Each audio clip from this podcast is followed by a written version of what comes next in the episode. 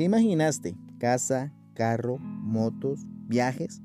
¿En quién pensaste? ¿Un familiar? ¿Una persona a la cual aprecias? ¿En tu cónyuge?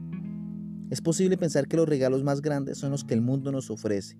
Tenemos ideales alimentados por pensamientos y filosofías humanas que nos llevan a creer que todo lo material simboliza el éxito.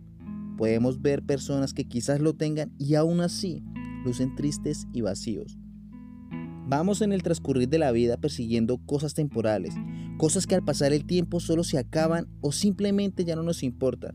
Es como estar en una prisión, todo te falta, nada te llena.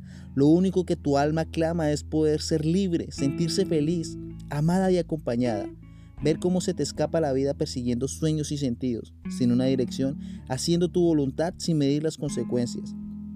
Quisiéramos que alguien nos diera las respuestas a todas nuestras preguntas, alguien que nos brindara por lo menos una dirección, nos mostrara el camino que debemos recorrer y nos haga sentir amados y valorados.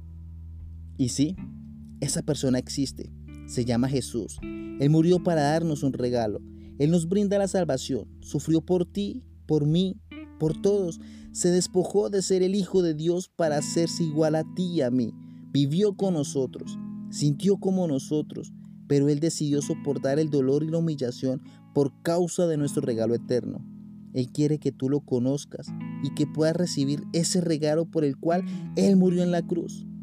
Que ya no seas esclavo del mundo, sino que camines en libertad y en plenitud.